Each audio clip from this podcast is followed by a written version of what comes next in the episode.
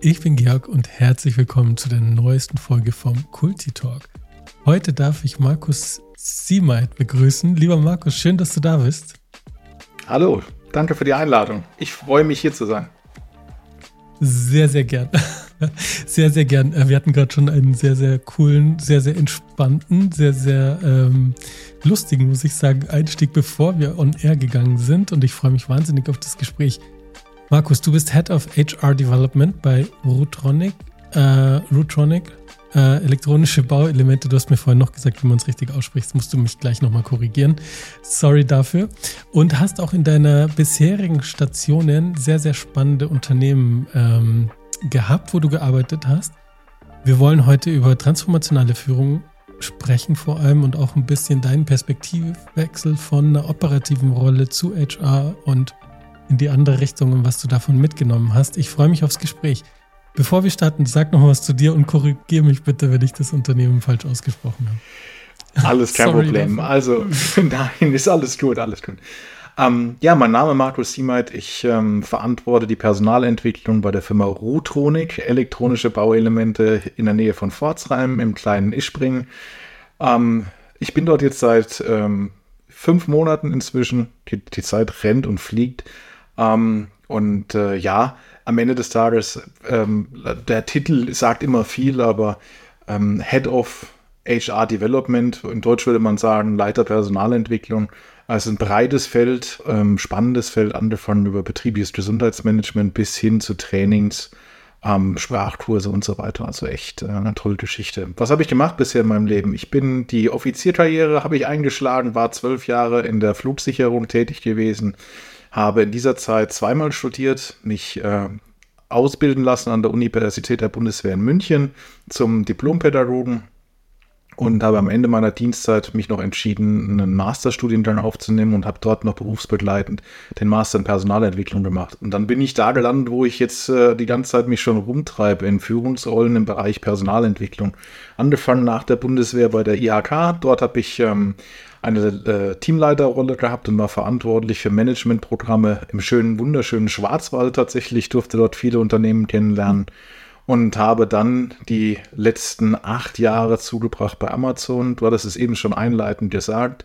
Erst sechs Jahre im Bereich Learning and Development, also im Grunde genommen nicht fachfremd und dann kam der, der Sprung auf die dunkle Seite der Macht in den operativen Bereich, in diesen Dschungel. und ähm, ja, das habe ich dann auch zwei Jahre lang gemacht und habe dann aber gesagt, du musst wieder zurück zu deinen Wurzeln, das, was deine Herzensangelegenheit ist. Und das sind nun mal die Menschen und die Menschen weiterzuentwickeln, also back to Personalentwicklung. Und hier bin ich jetzt. Nice. Nice. Es sind äh, eigentlich wilde Schritte, so Step by Step, äh, also ganz unterschiedliche Unternehmen, wie ich finde, mit Bundeswehr, Amazon, IHK. Und, ähm, und trotzdem hast du ja die, bist du immer Learning Development, immer Personalentwicklung und bist es so ein bisschen Personalentwickler aus dem Herzen, würde ich sagen. Also würde ich dir jetzt mal unterstellen, so aus dem Vorgespräch und so. Und ähm, kann man das so sagen? Marco? Absolut, das kannst du ganz klar so sagen. Also es war mir immer ein Anliegen, was zu vermitteln, zu gucken, was können wir noch rauskitzeln, wie kann ich mein Umfeld irgendwie noch unterstützen. Es ist so eine, so eine Art Helfersyndrom ist das. Das spiegelt sich auch im Privatleben wieder, wo ich dann meine, ich müsste anderen Leuten helfen und engagiere mich da dann in der Feuerwehr. Also von dem her, das ist halt auch nochmal was ganz Spannendes. Ja, voll. Aber es gibt ja Schlimmeres als Caring als ja. inneren Antreiber, sich um andere Menschen zu kümmern. Man muss nur aufpassen, dass man sich auch um sich selber oft kümmert, äh, weil das fällt, fällt manchen caring People ein bisschen schwer. Aber darüber wollten wir gar nicht sprechen. Wir wollten über das Thema transformationale Führung sprechen. Markus, für dich ein Thema, was dich schon länger begleitet, ein Thema, womit ich mich immer wieder mal beschäftigt habe, muss ich sagen, auch ein Ansatz, den es schon etwas länger gibt. Aber ähm, vielleicht gibt es ein paar Hörende vom Kulti-Talk, die jetzt den Ansatz noch nicht so genau kennen. Magst du das erstmal einordnen? Was versteckt sich denn hinter transformationaler Führung? Also Und transformationale Führung runtergebrochen wäre im Grunde genommen zu sagen, ich transformiere die Geführten dahin, dass sie selber gute Führer werden. Also das würde es im Prinzip heißen. Ähm, ich ermächtige Leute, selbstständig Entscheidungen zu treffen. Ich ermächtige Leute, voranzuschreiten, mutig zu sein, ihre Entwicklung selber voranzubringen. Also ich bin fortwährend eigentlich in einer Transformation. Das heißt, Führung ist nicht statisch, dass ich ähm, Aufträge, Befehle gebe, also um jetzt mal mit der Bundeswehrsprache zu sprechen, sondern eigentlich, dass ich die Menschen entwickle. Ähm, für mich persönlich ist noch so ein bisschen Montessori hinterher, hilft dir es selbst zu tun, also dich selbst zu entwickeln und dieses, dieses, ähm, ich habe es mal genannt, äh, enablen. Also das ist eigentlich mein Auftrag als Führungskraft. Ich muss Menschen enablen, Dinge zu tun, Dinge zu leisten. Und ähm, so sehe ich auch meine Aufgabe die ganze Zeit über meine Führungslaufbahn hinweg, ähm, meine einzige Daseinsberechtigung ist, die Menschen, die mir anvertraut worden sind, dazu zu bringen, dass sie ihren Job machen können. Und nicht dann mit antreiben, sondern vielmehr sie ihnen Möglichkeiten, Perspektiven aufzuzeigen. Man würde wahrscheinlich heute sagen, Coach zu sein. Ähm, und das Ganze, du hast ja auch gefragt, wie bin ich denn da drauf gekommen? Ähm, also ich habe das, das Wort tatsächlich in meiner Masterthesis gehasst ähm, schreib mal die ganze Zeit transformationale Führung. Also verrückt. Ich bin auch nicht auf die Idee gekommen, das abzukürzen, also habe ich es immer wieder und immer wieder geschrieben. Ähm, aber ich bin nicht drauf gekommen. Ich habe mir die Frage gestellt, als ich in, in das erste Mal in ein Vorgesetztenverhältnis gesetzt worden bin, wie würde ich denn gerne Vorgesetzter sein oder wie stelle ich mir einen Vorgesetzten vor? Und dann habe ich für mich reflektiert und habe gesagt, ich möchte, dass ich einen Vorgesetzten habe, der mich fordert und fördert der mich voranbringt, der mich entwickelt, der mir Hilfestellung gibt, der für mich da ist. Und der einfach offen und ehrlich straightforward zu mir ist. Und im Grunde genommen ist das ja schon ein Grundpfeiler von der transformationalen Führung. Weil wenn ich mir jetzt angucke, dieses Full Range of Leadership, was auch dem Ganzen mit zugrunde liegt, es ist nicht immer ein Führungsgrundsatz, den ich, den ich anwende. Es ist eine weite Spanne. Ja, ich muss irgendwann auch mal laissez-faire sein und muss sagen, es bringt nichts, da jetzt einzuschreiben, sondern ich muss den auch mal vor die Wand laufen lassen. Ähm, runtergebrochen ist ja Lernen, jetzt kommt der Pädagoge, runtergebrochen ist ja auch Lernen nichts anderes als eine Verhaltensänderung aufgrund von einer Erfahrung. So, und es gibt zwei Lernformen, Lernen durch Schmerzen, Lernen mit Spaß. Also ganz, ganz banal gesprochen. Und ähm, ich möchte Lernen durch, durch, durch Schmerz vermeiden, möchte Lernen mit Spaß eigentlich haben, weil wenn du überlegst, Fahrradfahren, lernst du als Kind mit Spaß und du verlernst es dein Leben lang nicht. Das heißt ja nicht umsonst, der Volksmund sagt das ja. Ähm, Fahrradfahren verlernst du nie. Und das hast du mit Spaß gelernt. Ja. Jetzt hier doch mit Schmerzen, wenn du hingefallen bist, aber du bist immer wieder aufgestiegen, weil du Spaß dran hattest. Und das ist halt auch, das ist halt für mich transformationale Führung. Transformationale Führung ist die Leute laufen lassen, die Leute machen lassen, äh, Leitplanken bieten und in ihrer Entwicklung zu unterstützen. Und das ist auch die Connection zu New Work. Ähm, ich war vor anderthalb Wochen auf einem fantastischen äh, Vortrag dazu. Ähm, und habe gedacht, ja, das, das ist doch nicht new, das ist was, was du schon verinnerlicht hast, das machst du doch. Das ist doch wichtig. Ja. Und so sind ja, genau, für mich halt der Mensch ins Zentrum. Genau, der Mensch ins Zentrum. Und ich wollte nämlich vorhin, hatte ich sofort den Impuls und auch schon im Vorgespräch, als wir das hatten, ja, das ist schon ein Ansatz, der ist ein bisschen älter. Ich habe gegoogelt, aber ich habe es nicht mehr im Kopf. Also zwei. 94. Die, schon locker. Ja. 94. 94. Also ziemlich genau. ziemlich genau. Habe ich da noch in meinem Kopf gut gegoogelt. Äh, genau. Und ähm, oft denkt man ja so, dass die New Work-Ansätze und alles, was wir gerade diskutieren auf LinkedIn, auf Konferenzen, auf Vorträgen, auch in Richtung Unternehmenskultur, dass das alles so neu, modern und zukunftsorientiert sein muss. Und das heißt auch, sich von gewissen Dingen zu verabschieden, was so Führung angeht, was ähm, Wertevorstellungen, was auch Arbeitskonstrukte angeht. Und das heißt auch, zu gucken, welche der alten, in Anführungszeichen, Modelle bewähren sich denn noch. Und ganz viele Sachen, die du gesagt hast, sind eigentlich das Zentrum, also menschenorientierte Führung, sich zu entwickeln, situativ eingehen auf die Person, einen Rahmen zu schaffen, wo sich jeder, ich würde es unter Potenzialentfaltung äh, irgendwie so die Überschrift äh, mhm, treffen. Ja, klar. Wenn du transformational führst, genau, weil wenn du dich in die richtige Richtung transformierst und nicht die ganze Zeit gegen Wände laufen musst, dann kannst du dein Potenzial wirklich entfalten und das Ganze eben spaßvoll machen in einem positiven Sinne. Und das ist alles das, was eigentlich, also vielleicht jetzt nicht lehrbuchhaft, aber was, also lehrbuchhaft im Sinne der Definition, aber vom Ansatz, von der Haltung, was New Work eigentlich verkörpert und was eben so wichtig ist, wichtig ist, wenn wir auch drüber nachdenken, wir gestalten ja, so wie du es vorhin gesagt hast, Kontexte, wo Menschen sich, also Arbeit leisten, aber sich auch entwickeln und echt viel Zeit verbringen.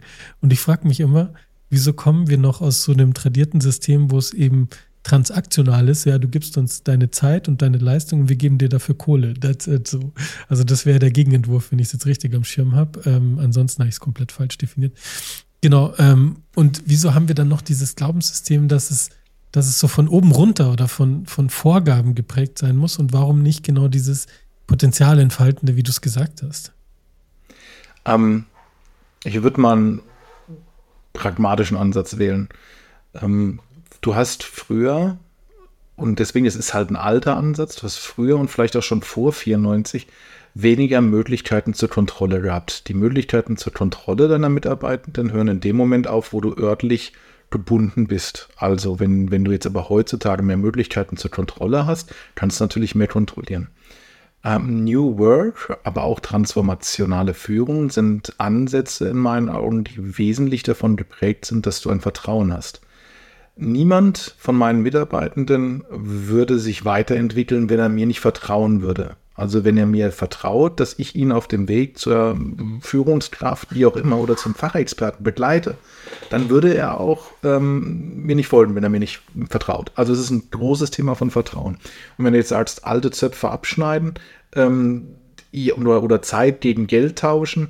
Ähm, klar, das ist ein, ist ein, du musst halt überlegen, was willst du, wie möchtest du arbeiten und wenn ich jetzt die New Work Ansätze sehe, wir schreien ja alle nach großer Freiheit, wir schreien alle nach Autonomie im Arbeiten, wann ich will, wo ich will, Homeoffice, Mobile Working oder, oder irgendwo Remote Working auf, auf einer Insel, geht ja alles. Wenn das Vertrauen, das Grundvertrauen nicht da ist, dann äh, funktioniert das aber nicht. Und das ist eben der grundsätzliche Punkt. Dann würde aber auch transformationale Führung nicht funktionieren. Weil wenn das Vertrauen zwischen Vorgesetzten und Mitarbeitenden nicht gegeben ist, dann funktioniert es in meinen Augen nicht. Ja. Und dann würde auch eine, ich sag mal, anforderungsorientierte Führung eigentlich auch nicht funktionieren. Sie würde nur, also es würde eine gewisse Stabilität vorherrschen, aber du ja, würdest ja. ja nicht in die Performance-Orientierung kommen. Du würdest, hättest halt Menschen oder noch mehr Pressure on der, on, on Führungskraft so, dass die alles richtig macht, alles weiß, alle richtigen Entscheidungen trifft und die Leute dann auch noch antreibt. Und das ist ja kein, kein Bild von Arbeit, ähm, was irgendwie erstrebenswert ist. Deswegen finde ich so schön, jeden Ansatz, der mehr in dieses Vertrauen, in dieses Grundvertrauen geht, wie du es gerade gesagt hast, finde ich total spannend. Und da steckt ja aber, steckt ja ganz viel Glaubenssatz dahinter. Also ja. es gibt Führungskräfte, die glauben nicht dran, dass ihre Menschen ohne Pressure äh, leisten würden. Die glauben nicht dran. Die glauben, dass, es, dass sie jede Ausweg äh, oder jede, jede Ausweichung nutzen würde oder Abweichung so nutzen würden, um nur ja nicht mehr zu leisten, so mäßig. Und das ist ja oft eine konstruierte Wirklichkeit. Also du, wenn du an die, wirklich daran glaubst, an dieses Menschenbild, was ja auch von früher sozusagen, wie wir ganz viel Wirtschaften erarbeitet, aufgebaut haben, Industrialisierung und so weiter. Und dann baust du einen Kontext, wo die Menschen denen gar nicht zugetraut wird, nicht vertraut wird. Und in diesem Kontext wird eher nach den Auswegen gesucht, um äh, also die bestmögliche Outcome für sich selber zu machen. So, in einem vertrauensvollen Umfeld, was ernsthaft gestaltet wird, findet so ein Vertrauensmissbrauch ja weniger statt eigentlich. Aber trotzdem steht dahinter so eine Grundhaltung, eine Grundüberzeugung, wie Menschen sind. Ja, du führst mich ja jetzt zurück in meine Studienzeit ins Jahr 2003, wo ich mich mit dem Prisoners Dilemma beschäftigt habe. Ganz, ganz lange her tatsächlich.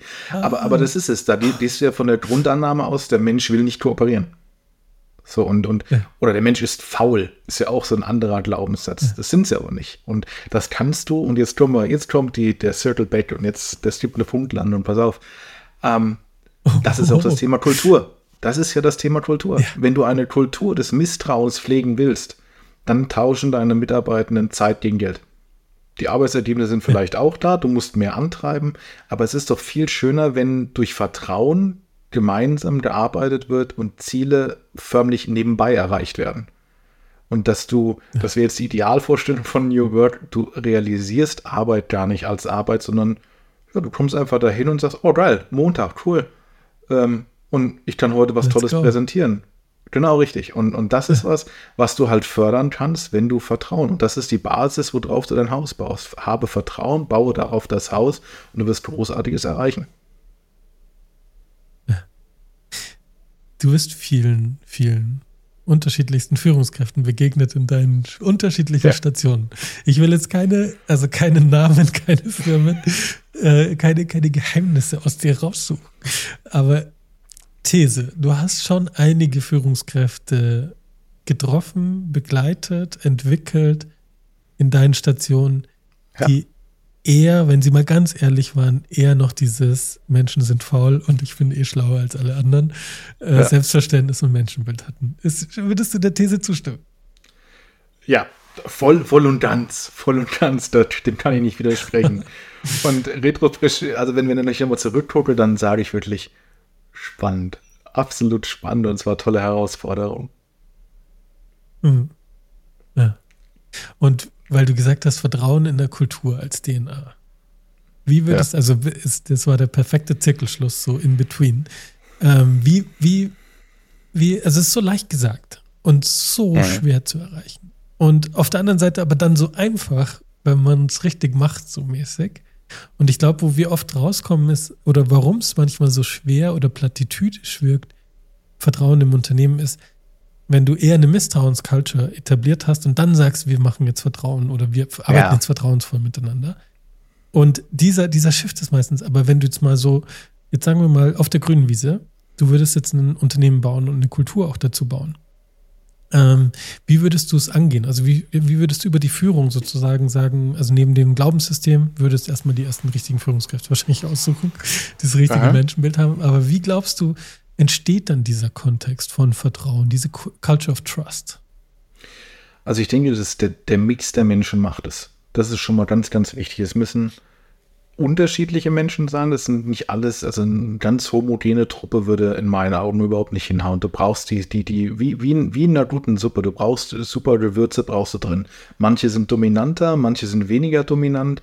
Äh, manche fallen dir gar nicht auf. Wenn du gesagt kriegst, das ist da auch drin, wunderst du dich. Und ähm, ich glaube, dass die Mischung macht es einfach aus. Und dann musst du halt Leute finden, die A, von dem Business, was du aufziehen willst, eine Ahnung haben, aber gleichzeitig auch den, den, ich will jetzt nicht sagen, Machtanspruch haben, dass sie immer recht haben, sondern eher, dass sie auch sagen, alles klar, ich bin ein Leader und mir nach, Team, das ist die Richtung, ich stehe vor. Ähm, sehen wir ja die ganze Zeit irgendwelche lustigen Comics auf LinkedIn und so weiter. Ja, das ist alles schön, schön gequatscht, aber die Leute musst du finden und keiner trägt ein T-Shirt, wo drauf steht, ich bin so einer. Ähm, ich glaube, die Personalauswahl ist da sehr, sehr, sehr schwierig und du musst es leben. Also lead by example. Wenn du nicht das vorlebst, was du geben möchtest oder vorgeben möchtest, dann funktioniert es auch nicht. Authentische Führung. Das ist das, das, der, der Key. Ja. Kann man das lernen? Weiß ich nicht. Ich hm, kann man es lernen, weiß ich auch nicht. These auch wieder. Ganz, ganz viele Menschen und auch Führungskräfte, die dieses Verhalten nicht zeigen, die vielleicht sogar sozialisiert wurden mit einem Glaubenssystem, Mitarbeitende sind faul, so, um in dem Bild zu bleiben, haben aber die Ressource in sich und ähm, ja. haben aber nicht so Zugriff dazu. Also ich glaube, komplett lernen kann man es nicht. Das würde implizieren, dass man es nicht, nicht hat oder nicht die Ressource hat. Wenn man aber diese Grundressource hat und nur diesen Kontext ändern muss und vielleicht in einem anderen Kontext das auch zeigt, also es gibt ja sehr ähm, paternalistische Führungskräfte, die Kindererziehung auf Augenhöhe machen und sehr bedürfnisorientiertes machen. Oder ja. in, so wie du vorhin meintest, äh, mit, mit ähm, Nebentätigkeiten, da vielleicht in einem anderen Kontext ganz anders unterwegs sind. Und ich glaube, da, ähm, da kann man schon mehr zutrauen, als es, ähm, als man oft denkt. So. Aber es braucht halt Leute, die, die Bock haben drauf und die wirklich ja. auch sich als Führung neu definieren müssen. Und ich glaube, das ist die Frage ein bisschen, was sind die Heldengeschichten im Unternehmen? Das wird viel zu wenig diskutiert. Wofür wirst du zelebriert? Wofür wirst du als Führungskraft meistens gefeiert? Äh, wofür krieg, kommst du ins Gespräch? Wofür wirst du befördert?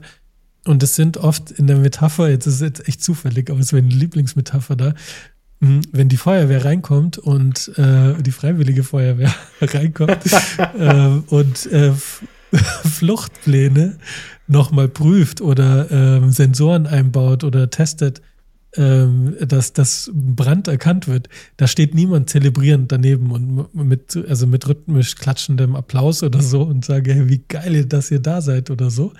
Äh, wenn aber es brennt und die Feuerwehr kommt, und rettet. Und dann, weißt du, so die Oma auf dem linken Schulter, die Katze unterm rechten Arm, so aus dem brennenden Haus rausgeht. Das machst du eben auch am Wochenende.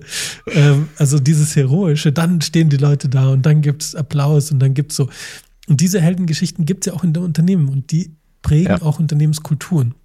Und da sind oft diese Heldengeschichten, du weißt fachlich, was du kannst. Du hast den, den Laden gerettet. Du hast Sales in die, in, die, in die Höhe getrieben. Du hast so und so viel Kosten gespart. Du bist bei dieser challenging Situation, also immer du als Führungskraft. Und wenn wir diese Heldengeschichten nicht überdenken, dann kommen wir nicht aus diesem Muster raus.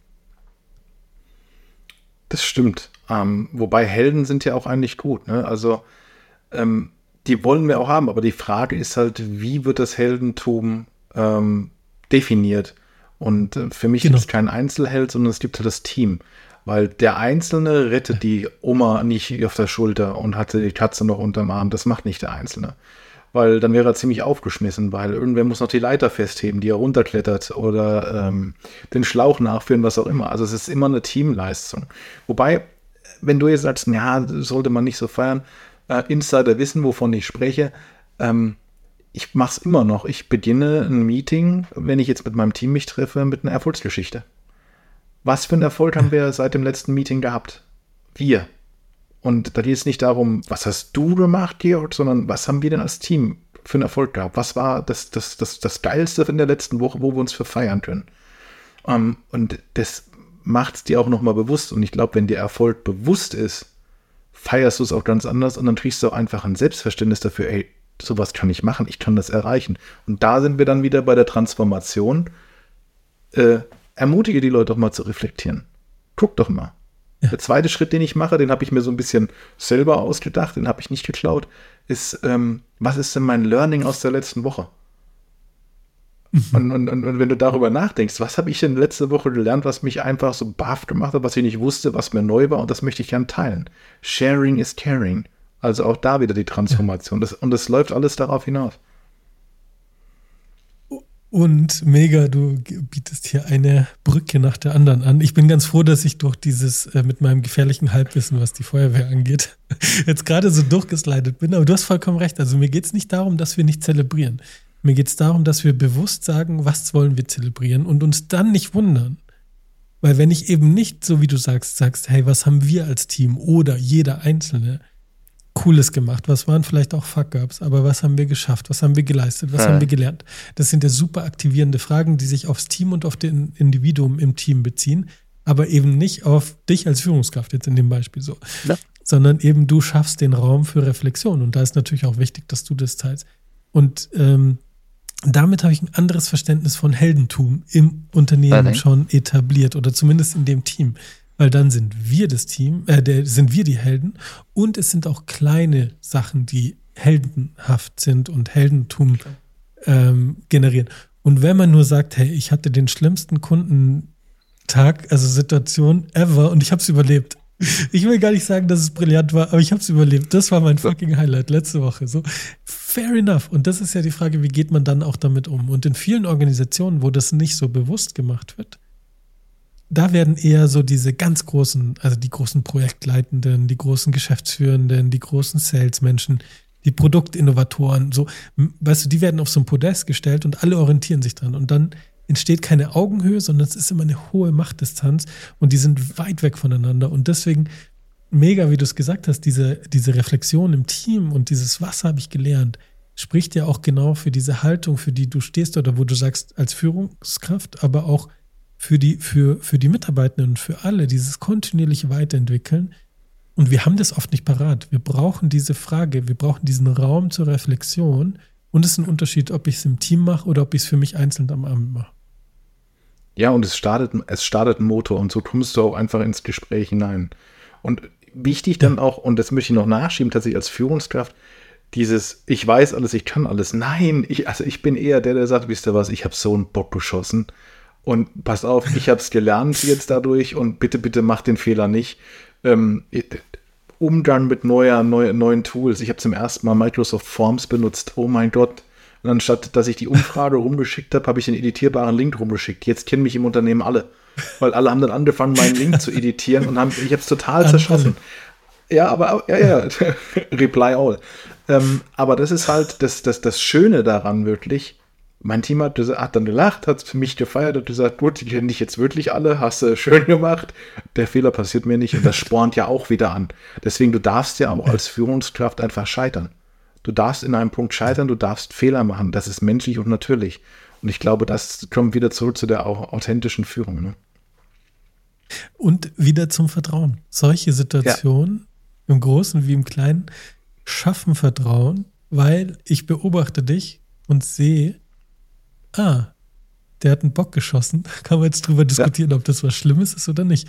Aber so an alle zu schicken, ist in manchen Organisationskulturen ein riesen Pressure. Wenn da irgendwas nicht, also wie viele interne Abstimmungen manche Organisationen betreiben, bis da mal was rausgeschickt wird, was an alle geht. What? Da denke ich mir manchmal, hey, also da habt ihr echt viel Zeit und, und äh, Potenzial, was Produktivität angeht. Also so, aber es kann man ja so und ja, so beurteilen, weil es ist halt exponiert für alle.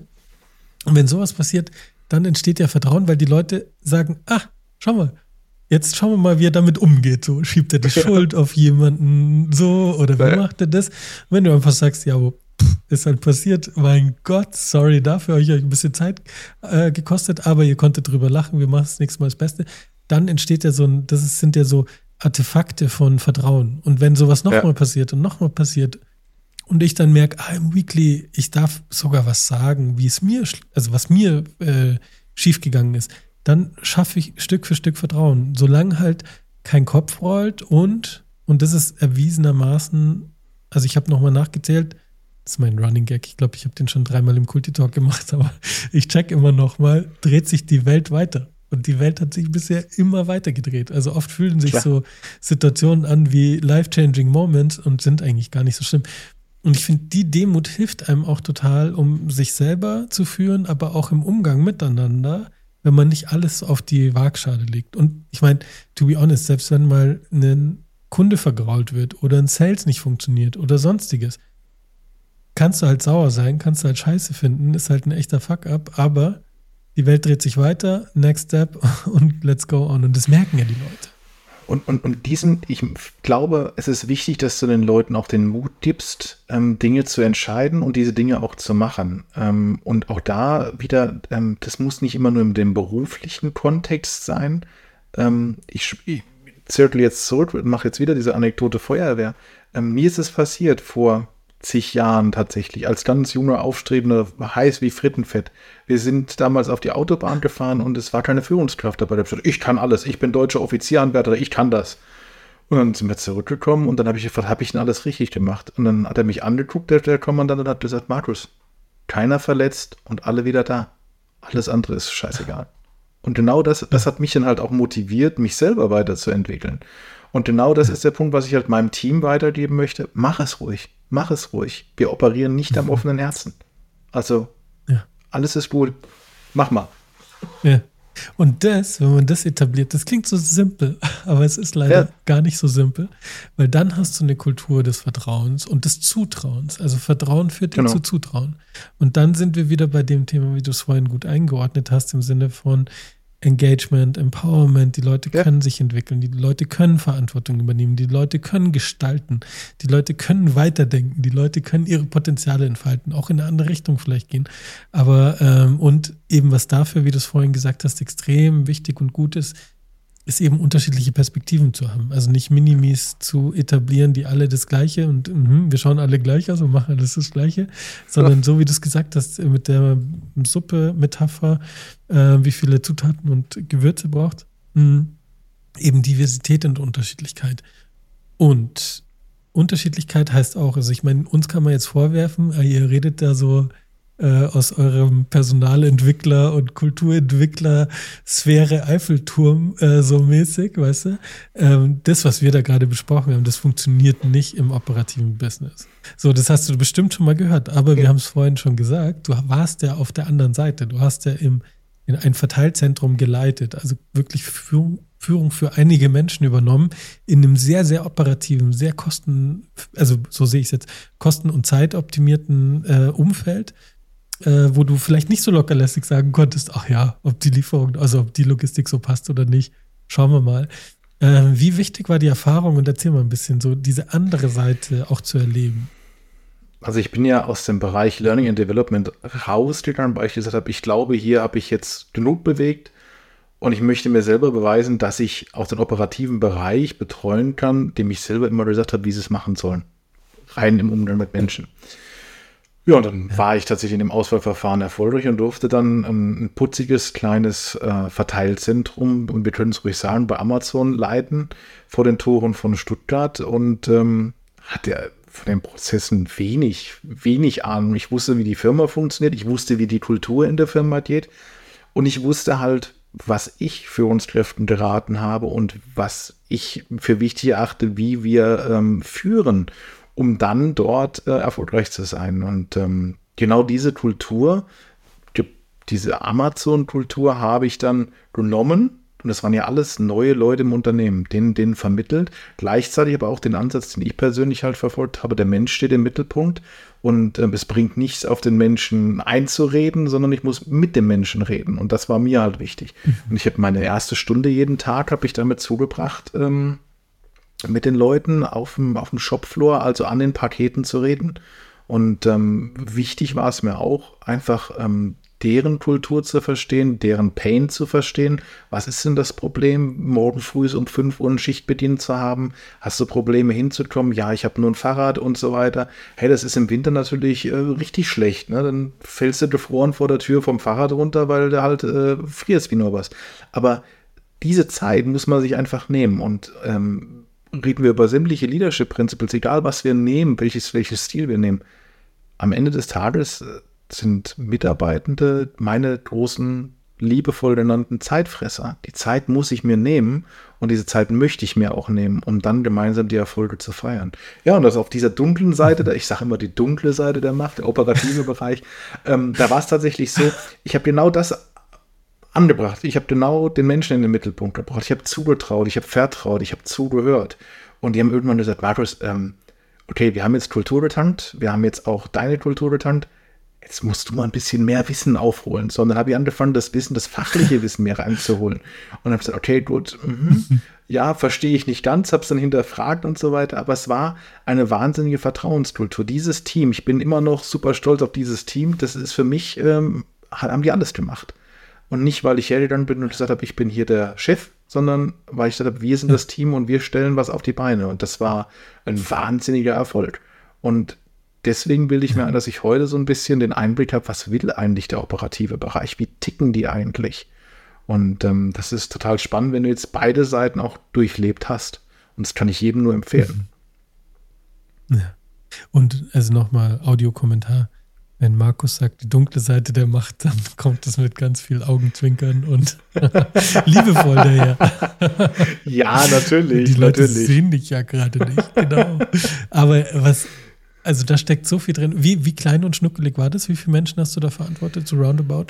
Also ich habe ähm, etwa 100 Mitarbeitende dort gehabt. Ähm, das war schon schnuckelig im Vergleich zu anderen. Also es war ein kleines Lager und dann etwa nochmal 100, ähm, die vom Dienstleister da gewesen sind. So summa summarum sind 200. Ja, genau. Aber das dachte ich mir nämlich, weil so ganz schnuckelig ist das nicht, weil also 200, also 100 plus 100 ähm, ja. zu verantworten und zu steuern in der Rolle in so einem Job äh, mit allen Vor- und Nachteilen, sage ich mal, ähm, ist schon nicht ganz ohne. Also auch wenn das Unternehmen deutlich größere Verteilzentrum, Verteilzentren hat, logischerweise, aber ähm, es sind jetzt keine fünf Leute, wo man sich mal Zeit nimmt und wo man jeden persönlich einfach durch den Kontakt kennt. So. Und ähm, taking that into consideration, was ganz viele Menschen sagen, ist, und da sind wir wieder bei dieser Frage, wie viel wird zugetraut und zugemutet und welches Menschenbild gibt, dass man Menschen, die eben in Logistik arbeiten, am Band arbeiten, im Shopfloor, wie du es gerade gesagt hast, hm, die so ganz, ganz operativ arbeiten, Menschen, die Mitarbeitende sind und ihren Lohncheck bekommen und dieses, also ihre Arbeit für Geld machen, dass die mit den ganzen New Work-Themen, Zeugs, Schnickschnack, nichts zu tun haben wollen. Die wollen einfach nur ihren Job machen und in Ruhe gelassen werden. Jetzt hast du aber gerade gesagt, du hast die gleichen Mechanismen und zwar vor allem reduziert auf, ich nehme mir Zeit für die Menschen und ich stelle Fragen was brauchst du in deinem Arbeitsumfeld, damit du gut arbeiten kannst? Was brauchst du dafür? Also diese, diese Fragen einfach oder diese Zeit nehmen und diese Frage zu stellen on a daily basis, ähm, haben die ja genutzt und haben dir sogar Feedback gegeben, dann gesagt zu haben, hey, okay, jetzt Kulturhaken dran, jetzt wir dich mal um das Operative, dann können wir die Prozesse ein bisschen, ein bisschen besser machen oder so. Ähm, und was würdest du jemandem sagen, also vielleicht auch einer Führungskraft, ähm, die so einen Bereich beleitet, Produktion oder so, die sagen würde, Markus, also die Leute bei uns, die die, die wollen sowas nicht. Die wollen nicht eingebunden werden. Die haben kein Interesse an diesem äh, Gedöns, diesem esoterischen Gedöns, um es auch ein bisschen provokant zu formulieren.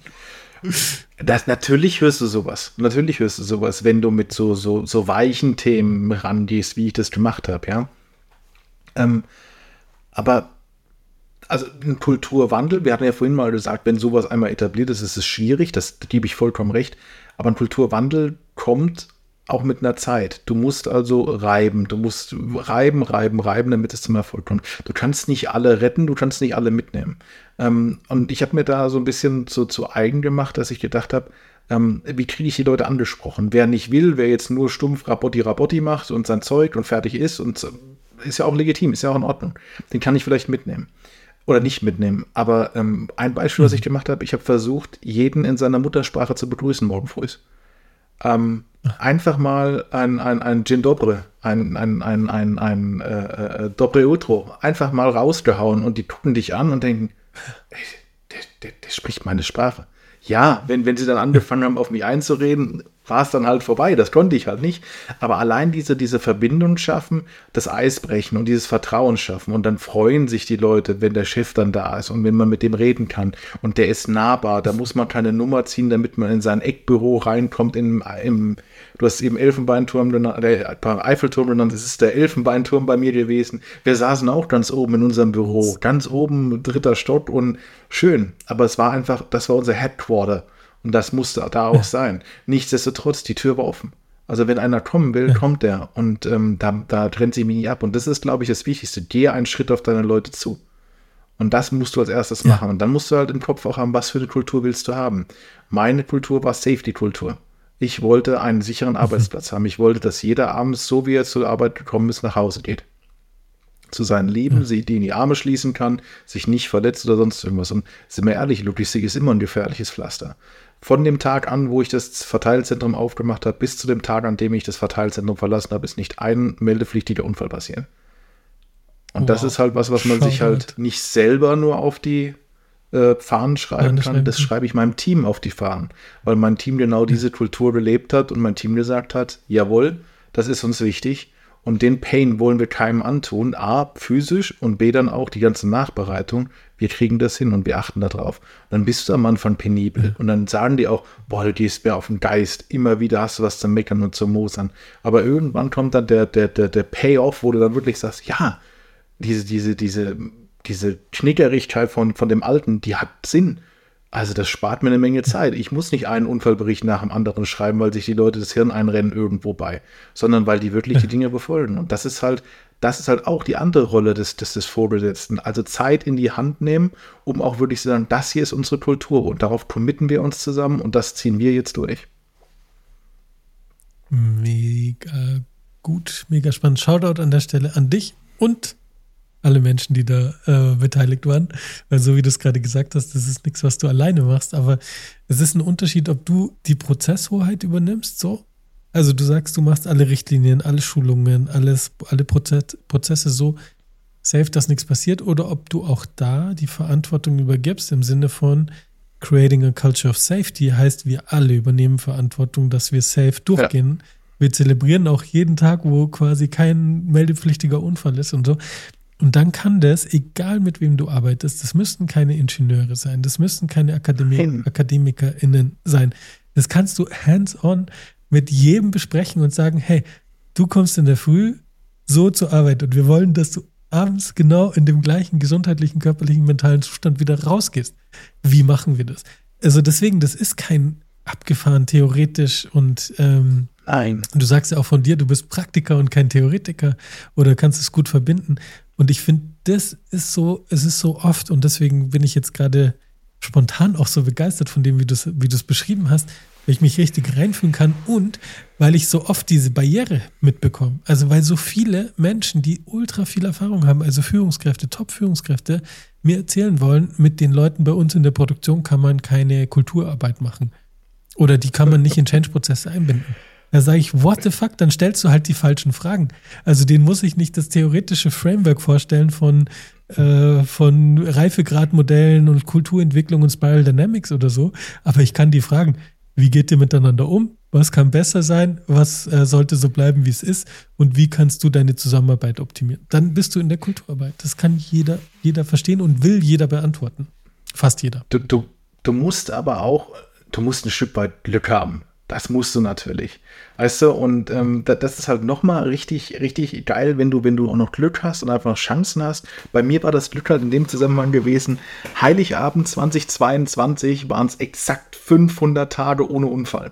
So, und wenn du das morgen früh ist in einem Daily Business Review an Gott und die Welt in Deutschland reportest und sagst, unser eigenes Weihnachtsgeschenk, was wir uns als Station machen, ist 500 Tage unfallfrei. Und dann feiert das die Menge auf dem Shopfloor und sagt, wie geil, wir machen uns das beste Geschenk überhaupt. Niemand ist hier verletzt worden. Die letzten 500 Tage seit Eröffnung. Ich meine, das kannst du nicht planen. Du planst keine Eröffnung, dass du dann irgendwann 500 Tage an Heiligabend vorlässt. Die, du musst halt auch Chancen erkennen und genau die musst du einfach feiern und nicht nachgeben. Nicht nachgeben. Du findest Sachen, wo du angehen kannst, wo du besprechen kannst, wo du die Leute mitreißen kannst. Und auf irgendwas ist irgendwer mit Sicherheit richtig geil drauf und sagt, auf den Zug springe ich mit. Das mache ich das finde ich ja. cool. Ja. Und wenn jemand nicht mit so viel Enthusiasmus wie jetzt du oder ich gerade spontan äh, an der Sache arbeitet, dann ist es auch okay. Nur was halt nicht geht, ja. ist Widerstand. Aber dann brauchst du halt auch Führung. Da musst du auch sagen, hey, dagegen arbeiten geht jetzt nicht. Also, und gar nicht mitarbeiten geht auch nicht. Aber fair enough, schau mal, wir sind hier zehn Leute und neun haben Bock oder acht, so richtig mitzugestalten. Und passt es für euch, wenn die zwei halt mitgehen? So, dann ist das auch total respektvoll und ähm, genau, und was ich nur nicht akzeptieren kann, ist diese Pauschalaussage, mit diesem Schlag Menschen oder mit diesen Menschen oder in diesem Bereich kann man Kulturarbeit nicht machen, kann man Change nicht machen und so weiter.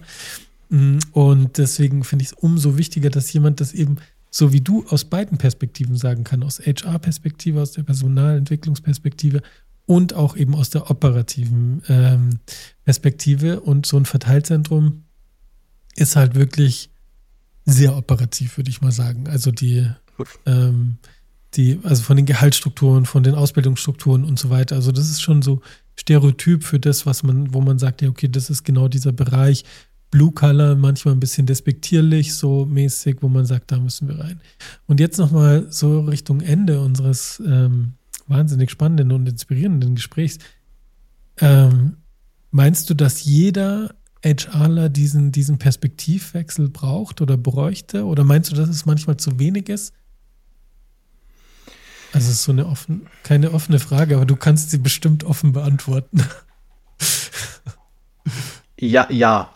Also ich denke, es ist auf jeden Fall hilfreich, ähm, to, to, to, know your enemy oder viel besser, um deinen Kunden zu kennen, ja, solltest du wissen, was für eine Sprache er mhm. spricht. Und ähm, ich habe das äh, jetzt in der aktuellen Firma tatsächlich die Erfahrung gemacht. Ähm, und der, der, der Kollege hat mich angeguckt und dann hat er mit mir gesprochen und ach ja und HR und, mm, und dann habe ich ihm das erzählt, was ich gemacht habe und dass ich wohl weiß, wo sein Pain ist. Und ähm, dann sind wir auch ins Gespräch gekommen. Und wenn dann der, der Trust auch von ihm dann da ist, von meinem Kunden, mein Kunde muss mir ja auch vertrauen, dass ich ihm das biete, was er braucht. Ähm, war das auf einmal so ein richtiger Sinneswandel. Und das fand ich total speziell. Und das würde mich einfach darin bestätigen, zu sagen, die Erfahrung sollte man machen. Es bringt einen viel weiter und es beschleunigt Dinge. Es beschleunigt Dinge, wenn wir dieselbe Sprache sprechen.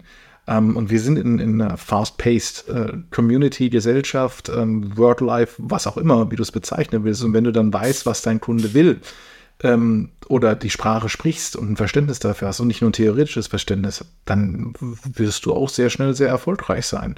Und dann bist du tatsächlich ein, ein wertgeschätzter äh, Sparring-Partner. Und das ist ja das, was jeder von HR erwartet dass du mit HR und wenn du tausend Stellenanzeigen liest, jetzt immer drin auf Augenhöhe, bla bla bla. Alles nice, alles schöne Floskeln, aber am Ende kannst du nur auf Augenhöhe sein, wenn du weißt, was, was wollen die Leute.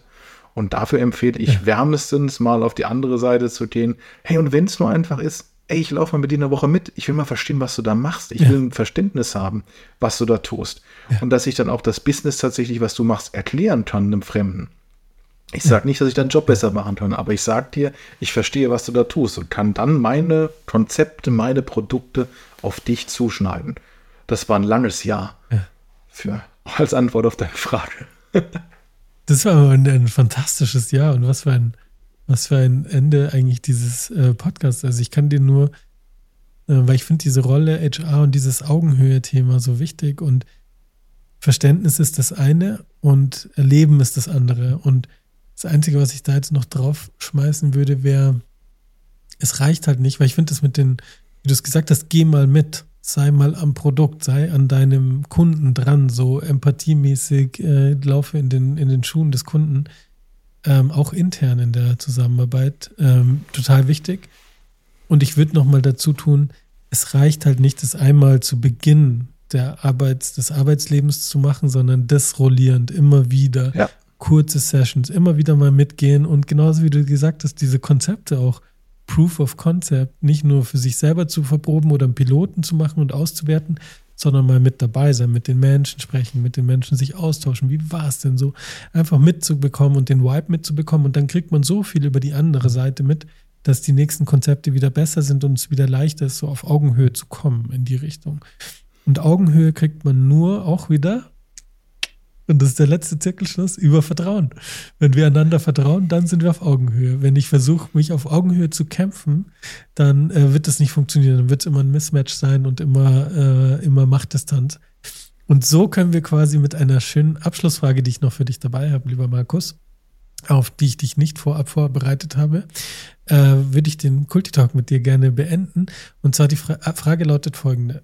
Wenn du auf einen Knopf drücken könntest und alle Menschen und Teams in deinem Unternehmen oder in ganz Deutschland, so in jedem Unternehmen, würde sich mit einem Thema intensiv beschäftigen und sich auf jeden Fall ein Level weiterentwickeln. Ein Thema. Welches wäre das?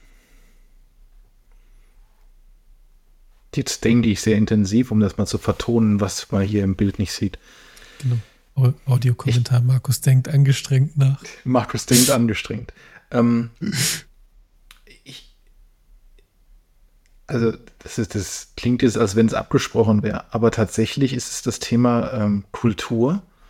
Ähm, du musst ein Verständnis dafür haben, wie Menschen miteinander interagieren können, was förderliche Kultur ist für das Unternehmen, wenn ich jetzt nur für meins spreche, was förderlich ist für die ähm, Population ganz Deutschland, alle Menschen in Deutschland. Du musst halt die Gedanken darüber machen, in welcher Kultur möchte ich leben und was sind die Nährstoffe von so einer Kultur, die Inhalte, die Ingredients, wie mit der Suppe. Kultur ist eine Suppe und die Suppe kann man in verschiedene Richtungen, kann man die kochen. Und ich glaube, das wäre für mich einfach wichtig, dass sich Menschen damit mal beschäftigen, welcher Teil in der Suppe möchte ich gerne sein und soll die Suppe überhaupt noch schmecken. Und wenn man sich manche Entwicklungen anguckt in Deutschland, ähm, entwickelt sich gerade eine Suppe, die nicht unbedingt immer gut schmeckt. Und dagegen müssen halt diejenigen, die sich dafür interessieren, äh, was tun und mal die, die Kochmütze aufsetzen, den Kochlöffel in die Hand nehmen und da was für tun.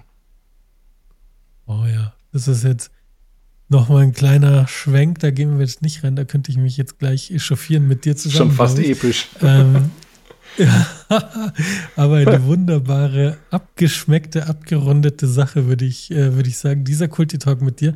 Danke für die vielen Bilder, Metaphern. Danke auch für, den, äh, für das Augenzwinkern und tatsächlich offenes Lachen, was wir jetzt hinbekommen haben. Ich liebe es, ernste Themen mit Ernsthaftigkeit und Tiefgang und Leichtigkeit zu bewegen. Und es geht mit dir ganz fantastisch, lieber Markus. Und äh, danke, dass wir diesen Rundumschlag, diesen multiplen Zirkelschluss gemeinsam gemacht haben und dass du so viel äh, interessante Einblicke gegeben hast und mir das Vertrauen geschenkt hast, im Kulti Talk als Gast zu sein. Herzlichen Dank, lieber Markus. Ja, vielen Dank, Georg. Es hat mega Spaß gemacht. Jederzeit gerne wieder. Es hat echt mega yes. Bock gemacht.